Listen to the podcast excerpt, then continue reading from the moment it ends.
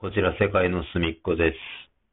西田です。はい。ね、シャープ64ということで、本日は曲音放送クオリティでお届けしたいと思いますが、えー、っとね、まあ、あの、メッセージ日頃からね、送っていただいてるんですけども、全部読ませていただいてますよ。うん。でもなかなかちょっと最近ね、読める機会がなかったので、今日はそのメッセージの方をね、えー、なるだけ読んでいこうかなと思います。えー、早速行きましょう。ちょっともう古いやつから読んでいこうと思うんで、だいぶ古いやつですよ。はい。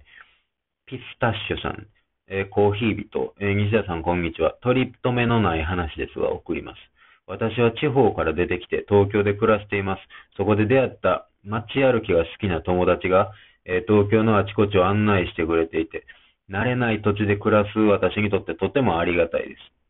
す。ですが、通の場所を案内してくれるついでに、ここは〇〇が盗撮で捕まったところとか、ここはあの有名な事件の現場、などなどといちいち教えてくれます。裏東京案内とも言えるその解説は興味深いけれど都会の闇を感じます。私の地元神戸もいろいろとおかしい事件が多いのでなんだかシンパシーも感じました。西田さんは街を歩いているとき、印象的な出来事や発見などはありますでしょうかと。うん。いいお友達じゃないですか？なんかその、ね、あの、ようわからんパワースポットとか、その恋愛パワースポットとか、なんかインスタ映えするところとかを連れてってくれる友達よりも、僕はこういう、ね、あの、世の中のリアルを見せてくれる友達の方が信用できるんじゃないかなと思いますんで、大切にした方が僕はいいと思いますね。はい。えー、まあ、僕はですね、まあ、京都に住んでるので、あれですね、京都って意外にその、ただの閑静な住宅街にも、なんかちょこっとそういう、なんか、歴史的な史跡というか、そんなのがあったりするんですけど、まあ、あのその、ね、ちょっと、なんか、住宅と住宅の間とかにパンとこう、ちっちゃい石碑があって、なんやろな思って見たら、何々発祥の地っていうのがあったり、何々発祥の地時々見かけるんですけど、あ、ここでそれ発祥したんや、みたいなとか。あとは、何々藩のお屋敷の跡地みたいな、あ、こんなところ今普通の家建ってるけど、何々藩の人ら、まあそういう役所というかな、そういうのがあったんやなとか。あとはなんかその、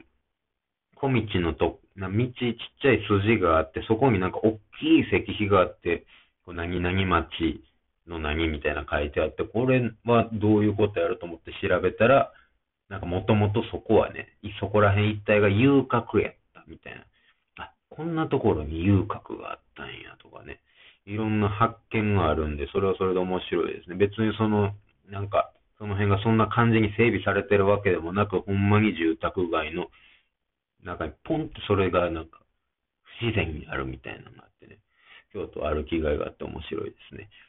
はい、あ次行きます。えー、水色さん。少し疑問に思ったので送ります。西田さんは暑いのが苦手とおっしゃっていましたが、なぜ京都に住めるのですか？バンドの活動拠点だからというのがわかりますが、盆地独特の湿気と暑さのコンボで、京都の夏は格別にきついです。毎年どんな風に夏を乗り切っていらっしゃるのか聞きたいです。答え言うてますよ。バンドの活動拠点やからです。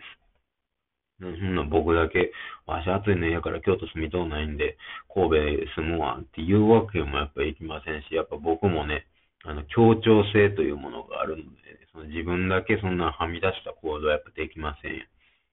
まあ、どうやってるかっていうと、まあ、強いて言うなら、まあ、痛みとかと一緒で、まあ、俯瞰で見ることですよね。なんかと、ちょっとこう、指切って痛いとかいうときは、あ、今自分って指切って痛いと思ってるねやとか、そういうふうに俯瞰で見ると、なんか自分の痛みと自分の意識を切り離せるというかね、だから暑さも、うわ、暑いなじゃなくて、あ、今この体は、これ今の状態は暑いと思ってんねや。へえ、みたいな感じで考えると、一言みたいなになって、なんか、全然その、大丈夫になりますが、いかがでしょうか。はい。次、えーと、ミキさん、コーヒー人付き。いきなりすみません。相談したくて送ります。えー、社内の新規プロジェクトメンバーに選ばれなかったことにもやもやしています。メンバーは上司が選ぶので、選ばれなきゃそれはそれで仕方がないのですが、そのプロジェクトで実績を出せば出世にもつながるので参加したかったです。選ばれた人はいい人で、その人に文句があるわけではありません。でも私も今まで実績を出してきたし、いろいろ資格を取って勉強もしているのにという気持ちがあります。西田さんならこの気持ちをどう割り切りますか？ご意見お願いします。うん、これはまあよくあるんじゃないですかね。なんか僕の周りの友人とかの話聞いてても、なんかなんでやねんとか、全然分かってくれへんみたいな話は、なんか聞くんですけどね。聞きますけど、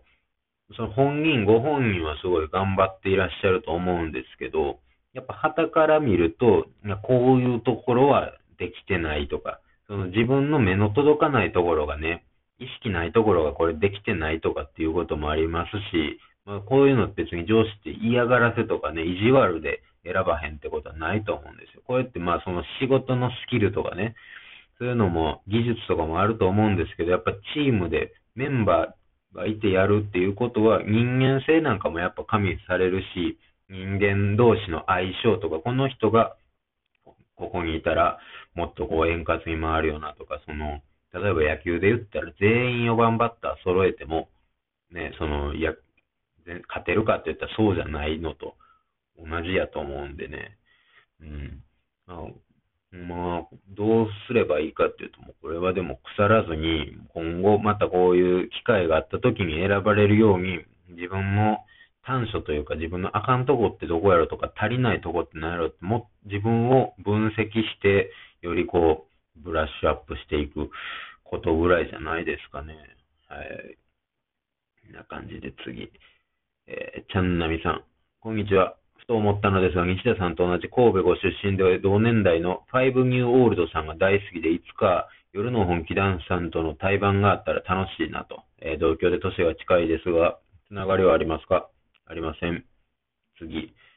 えー、カズさん。えー、西田さんこんばんは。インスタのストーリーで太宰治の真珠の言葉を載せていられたのを見て、えー、非常にベタではあるのですが、質問が思い浮かんだので送らせていただきます。西田さん的ナンバーワン太宰作品は何ですか？私も、えー、読書が趣味なのですが、一番好きな小説家が太宰治なので、西田さん、どの作品が好きなのかが気になりまして、よろしければ教えてください。うん。まあね、その、社用とかそういうのも好きですけど、やっぱ結局、人間失格がなんかやっぱ一番刺さるな、みたいなのは、僕はあります。僕、まあ、太宰も読みますけど、その太宰マニアってわけでもないんですけど、うん、なんか結構そのね、まあ、この真珠の言葉なんかでもそうやけど、その短編とかでも、結構その主人公が、まあ、こう自殺未遂をしてそこからの話とかね、こう、なんか自殺がやっぱちらついてるストーリーって結構いっぱいあるし、だってその主人公の大場洋蔵っていう同じ名前の主人公出てくる短編とかもあったりとかで、結構全部がその人間失格への